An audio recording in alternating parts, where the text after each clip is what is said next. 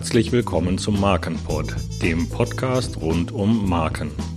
Von und mit Rolf Klesen, Patentanwalt und Partner bei den Patentanwälten Freischem in Köln.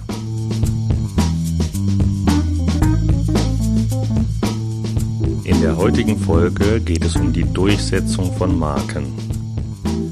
Bevor wir zum eigentlichen Thema übergehen, ein kurzes Feedback, das ich neulich von einem Hörer erhalten habe. Hans-Peter Rühl ist Trainer für Rechnungswesen für Entscheider und hat auch einen eigenen, sehr erfolgreichen Podcast mit dem Namen Rechnungswesen. Zudem ist er Autor einer sehr erfolgreichen App Buchen lernen in einem Wort für das iPhone und das iPad und hier also sein Feedback. Hallo Rolf, Hans-Peter hier aus Berlin und einen herzlichen Podcaster-Gruß als Podcaster-Kollege. Ich freue mich, dass du dich äh, dieses Themas annimmst, nämlich äh, Marken und Patente und andere Sachen zu besprechen. Ich selbst habe ja meine Marke auch über dich angemeldet und habe gesehen, dass das äh, nicht so ganz einfach ist und dass man da auf eine, einige Details achten muss. Und ich bin sicher, dass da eine, eine Zuhörerschaft ist, die sehr interessiert sein wird, denn das betrifft viele. Und das ist ja nicht nur kompliziert und es kann nicht nur teuer werden, sondern es hat ja auch eine starke wirtschaftliche Bedeutung, ob man seine eigene Marke führt oder nicht. Und ich kann mir sehr gut vorstellen, dass das ein erfolgreicher Podcast wird. Und so sieht's ja auch aus. Dann weiterhin viel Erfolg und bis demnächst mal wieder. Tschüss. Ja, vielen Dank, lieber Hans-Peter. Nun zum Thema Durchsetzung von Marken. In den bisherigen Folgen hat unsere virtuelle Heldin Maria Musica gelernt, was überhaupt Marken sind und wozu sie Marken gebrauchen kann und hat auch bereits eine eigene Marke Marimba für ihre Tanzschule angemeldet. Anhand von einigen rein fiktiven Fällen möchte ich erläutern, welche Maßnahmen für welche Art von Fällen der Markenverletzung geeignet sind Nehmen wir im ersten Fall an, dass Ihre Wettbewerberin Clara Klein, von der sie bisher überhaupt noch nie etwas gehört hatte, im weit entfernten Dorf hinter Tupfingen ebenfalls eine Tanzschule Marimba eröffnet hat. Clara Klein war ziemlich blauäugig und hat vorher nicht nachgesehen, ob es irgendwelche Marken gibt, in die sie eingreift. Und auch Maria Musica geht davon aus, dass Clara Klein dies nicht mit böser Absicht getan hat. In solchen Fällen ist oft eine sogenannte Berechtigungsanfrage angezeigt. In einer Berechtigungsanfrage schreibt man den Gegner höflich an und fragt ihn, warum er sich berechtigt fühlt, in die Rechte der eigenen Marke einzugreifen. Für Maria Musica würde ich also beispielsweise Folgendes schreiben. Sehr geehrte Frau Klein, wir vertreten in Angelegenheiten des gewerblichen Rechtsschutzes Frau Maria Musica. Frau Maria Musica ist Inhaberin der Marke Marimba, die für Dienstleistungen einer Tanzschule eingetragen ist. Ein Registerauszug ist beigefügt. Wir mussten nun feststellen, dass sie in Hintertupfingen ein Tanzstudio mit dem Namen Marimba eröffnet haben. Ein Auszug aus ihrer Webseite ist beigefügt teilen Sie uns bitte bis zum und dann Frist in zwei Wochen beispielsweise mit, warum Sie sich berechtigt fühlen, in die Rechte unserer Mandantin einzugreifen. Mit freundlichem Gruß und als Anlage den Registerauszug der eigenen Marke und den Ausdruck der Webseite von Clara Klein beifügen. Ganz wichtig bei einer Berechtigungsanfrage ist, dass man dort keine gerichtlichen Maßnahmen androht. Andernfalls kann die Berechtigungsanfrage als Abmahnung gewertet werden. Und wenn Clara Klein wirklich blauäugig war und von der Marke von Maria Musica gar nichts gewusst hat, dann wird ein solches Schreiben erfahrungsgemäß ausreichen, dass Clara Klein sich einen anderen Namen sucht Nehmen wir einen anderen Fall an, dass Ihr böser Wettbewerber Kai Komisch ein Tanzstudio unter dem Namen Marimba eröffnet hat. Kai Komisch kennt das Tanzstudio von Maria Musica und auch die Marke und möchte Maria Musica einfach Markteinteile abnehmen.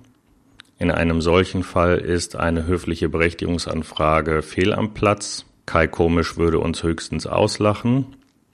Richtig ist in einem solchen Fall eine Abmahnung.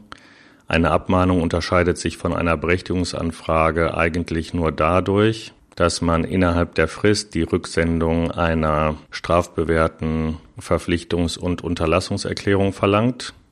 Diese wird in der Regel vorformuliert. Im einfachsten Fall kann die strafbewährte Unterlassungs- und Verpflichtungserklärung beispielsweise so lauten. Hiermit verpflichtet sich Kai Komisch und dann Adresse gegenüber Maria Musica und dann Adresse, rechtsverbindlich und ohne Einrede des Fortsetzungszusammenhangs. Erstens bei einer Vertragsstrafe von 5.100 Euro für jede Zuwiderhandlung, die Benutzung des Zeichens Marimba für Dienstleistungen einer Tanzschule zu unterlassen. Zweitens Auskunft zu erteilen, in welchem Umfang Handlungen gemäß Ziffer 1 stattgefunden haben. Drittens Maria Musica jeglichen Schaden aus den Handlungen gemäß Ziffer 1 zu ersetzen und viertens die Kosten der Patentanwälte Freischem auf Basis eines Streitwerts von 50.000 Euro und einer 1,3-fachen Gebühr zu ersetzen. Diese Erklärung möchte ich im Folgenden etwas erläutern.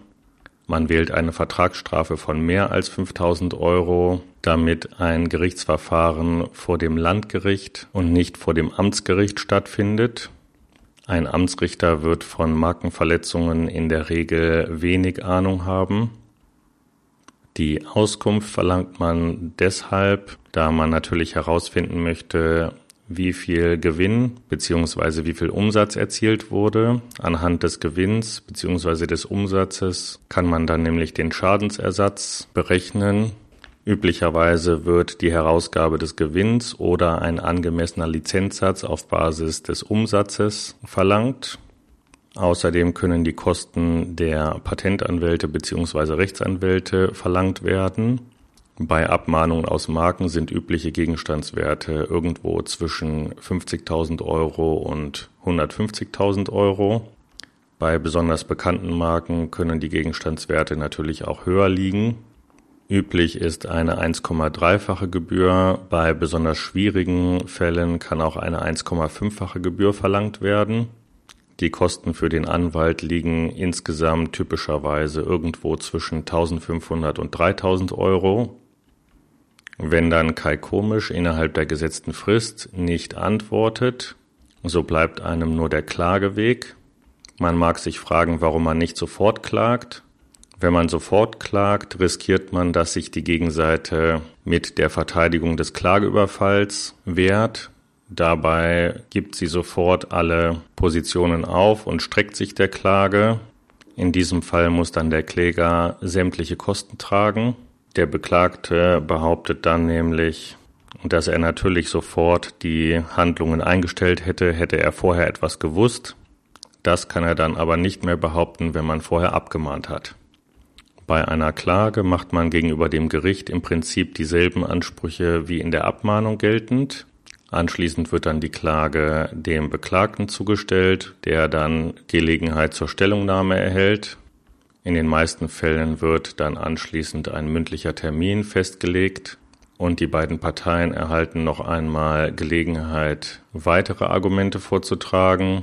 Bei den meisten Markenverletzungsverfahren wird dann in der mündlichen Verhandlung direkt auch entschieden. Bei komplexeren Verfahren kann es allerdings sein, dass die Parteien erst noch einmal nach Hause geschickt werden und entweder das schriftliche Verfahren neu eröffnet wird oder ein neuer Termin anberaumt wird. Im Prinzip ganz ähnlich wie eine Klage ist die einstweilige Verfügung. Diese bietet sich immer dann an, wenn man ganz kurzfristig auf eine Markenverletzung reagieren muss. Dabei stellt man bei Gericht im Prinzip dieselben Anträge wie bei einer Klage, außer dass das Verfahren nur einseitig ist und ein Richter in der Regel ohne Anhörung der Gegenseite eine sogenannte einstweilige Verfügung erlässt. Mit dieser einstweiligen Verfügung kann man dann beispielsweise mit einem Gerichtsvollzieher die Ansprüche durchsetzen. Die Gefahr bei einer einstweiligen Verfügung ist die, dass die einstweilige Verfügung möglicherweise ungerechtfertigt ist und dann der Antragsteller für sämtlichen Schaden aufkommen muss, der durch die einstweilige Verfügung erzeugt wurde. Zum Schluss möchte ich noch über eine weitere Möglichkeit sprechen, eine Marke durchzusetzen. Hierbei geht es um die Zollbeschlagnahme. Nehmen wir an, Maria Musica betreibt kein Tanzstudio, sondern eine Puppenfabrik unter dem Zeichen Marimba. Die Puppen heißen ebenfalls Marimba. Maria Musica hat nun festgestellt, dass in China ein Containerschiff mit gefälschten Puppen unter der Marke Marimba beladen wurde und das Containerschiff in einigen Monaten in Hamburg ankommen wird. Maria Musica kann dann beim Zoll beantragen, dass die Waren aus diesem Containerschiff beschlagnahmt werden. Dazu teilt sie im Antrag dem Zoll am besten möglichst genau mit, in welchem Schiff die Puppen verschifft werden und welcher Container mit den Puppen beladen ist. Außerdem muss Maria Musica natürlich meistens anhand des Registerauszugs nachweisen, dass sie Inhaberin der Marke ist. Die Zöllner werden dann anhand dieser Informationen das Schiff abfangen und den Container öffnen und gegebenenfalls die Puppen beschlagnahmen. Soweit also in dieser Folge zur Durchsetzung von Marken.